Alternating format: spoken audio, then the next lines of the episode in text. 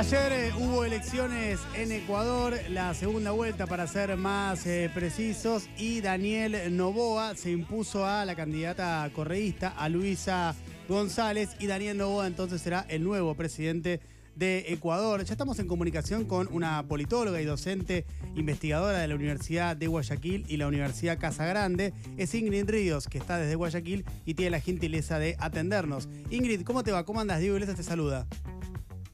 Hola, hola a todos y todas. Buenas tardes, Diego. Mucho gusto y muchas gracias por la invitación al programa. Gracias a vos eh, por atendernos y por tomarte estos minutos para explicarnos un poco lo que está pasando en Ecuador. Para arrancar, eh, ¿nos contás un poco quién es Daniel Novoa, que va a ser ahora el próximo presidente de Ecuador? Claro, bueno, Daniel Novoa, eh, imagino que también habrán escuchado que va a ser el presidente más joven que ha tenido el Ecuador hasta la fecha. Él es un empresario de 35 años, es hijo del que fue tres veces candidato a la presidencia, Álvaro Novoa, que también es un empresario y digamos, eh, como quote, o como lo han dicho en algunos medios también, es, un heredero de un imperio, ¿no? De un imperio bananero y también de una familia que tiene bastante poder adquisitivo aquí en Ecuador y que tiene algunos negocios, no solo negocios de bananas, sino también constructoras como el Grupo Novoa, etc. Eh, entonces, bueno, si bien él recientemente incurrió en la política, desde las últimas elecciones en el 2021 se creó este movimiento, eh, Acción Democrática Nacional, ADN, que es el movimiento de él, y él llegó a la asamblea. Llegó a la asamblea por una ciudad, un cantón eh, de la provincia, eh, un cantón costero, aquí de la costa ecuatoriana. y bueno, en la asamblea, a ver, debemos recordar que la percepción de la asamblea eh, ha sido catalogada como una de las peores asambleas de la historia, ¿no? Luego pasó todo lo del juicio político, la muerte cruzada, pero mm, reiteradas veces en su campaña él dijo que había sido de los pocos asambleístas que logró pasar proyectos de ley, eh, etc. Claro. Eh, además de eso, digamos como de este poco recorrido político, eh, sí está todo este bagaje y capital social político de su padre, eh, el padre fue candidato, a pesar de que nunca llegó a la elección, todas las veces que fue candidato llegó a segunda vuelta. Eh, y en la última elección se presentó él y como binomio la esposa, que es Anabela Sin, la madre de Daniel Novoa, que ella también fue diputada en algún, eh, en algún momento cuando antes era el Congreso Nacional. Y, bueno, en términos de empresario, tiene algunas empresas, eh, eh, bastante preparado en términos de, eh, de, estudios superiores y también esto de, que las empresas no han sido únicamente parte de esta herencia, sino que él las ha sabido construir. Entonces construye como todo este perfil, ¿no? De joven, empresario, exitoso, se ha autodefinido como progresista, un poco más de centro izquierda, a pesar de que por fuera se lo puede ver más como conservador, digamos. Eh, Ingrid, y con respecto a eh, lo que le ha permitido ganar la elección,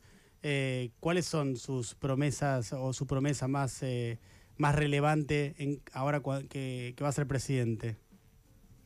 Eh, bien, eh, me parece que él enfocó su propuesta de campaña, ¿no? su plan de gobierno en la parte económica. Eh, si bien imagino que saben que en Ecuador estamos viviendo un contexto muy duro de violencias y de inseguridades, sobre todo venidas por el narcotráfico y por las bandas de narcotráfico, ¿no? Y la principal problemática que ahora estamos experimentando los ecuatorianos es la inseguridad y las violencias.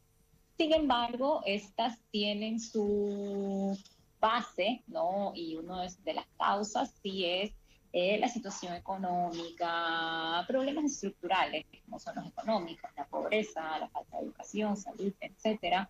Entonces me parece que él acertadamente eh, no construyó su propuesta de gobierno como único eje el de seguridad, sino que lo construyó alrededor de la inseguridad, pero poniendo mucho enfoque en la parte económica, que es, digamos, la segunda, o sea, que ha sido la prioridad latente, pues la problemática latente en Ecuador y también una de las segundas prioridades en, las realidades de los ecuatorianos. Entonces, y, y, claro, al ser un empresario, al tener estos otros planes, también me parece que atacó eh, el punto de vista de los jóvenes en términos de empleo, pero también de educación, de acceso a la universidad pública, etc. Eh, Ingrid, eh, te hago una más para entender un poco cuál es tu mirada con respecto a ese tema, ya que hablabas recién de la difícil situación económica que atraviesa eh, Ecuador en estos momentos. La dolarización que se ha eh, llevado adelante en Ecuador ya hace muchos años, ¿crees que ha mejorado la situación económica, que la ha empeorado? ¿Qué, evaluación harías al momento? Yo diría que la que, ha, que, ha la capacidad de mantenerla. Mm. Que probablemente sin la dolarización sí la situación económica fuera peor.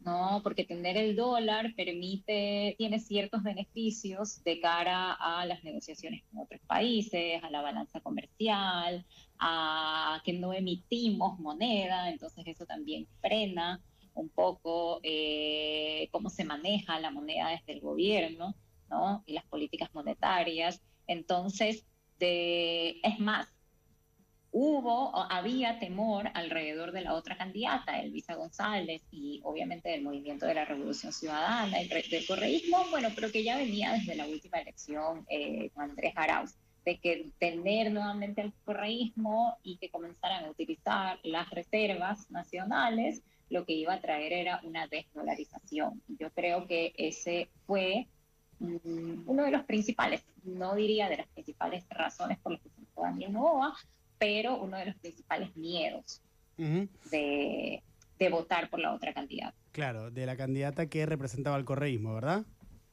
Exacto.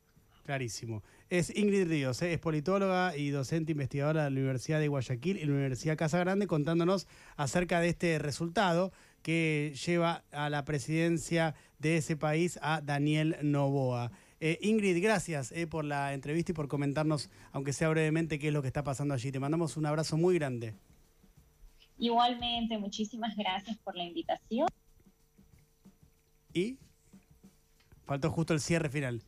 El cierre final final. Perdón, y, ah, y, suerte también ustedes con el proceso electoral. Gracias, Ingrid. Te mandamos un beso muy, pero muy grande. Ahí está, sí pudo cerrar sobre el final que parecía que se había eh, perdido. Son las 17.20, amigos y amigas. Dentro de un ratito vamos a estar jugando con ustedes al argentinómetro, como corresponde, por supuesto. Van a estar participando eh, por premios eh, y demás, pero eso va a ser en instantes.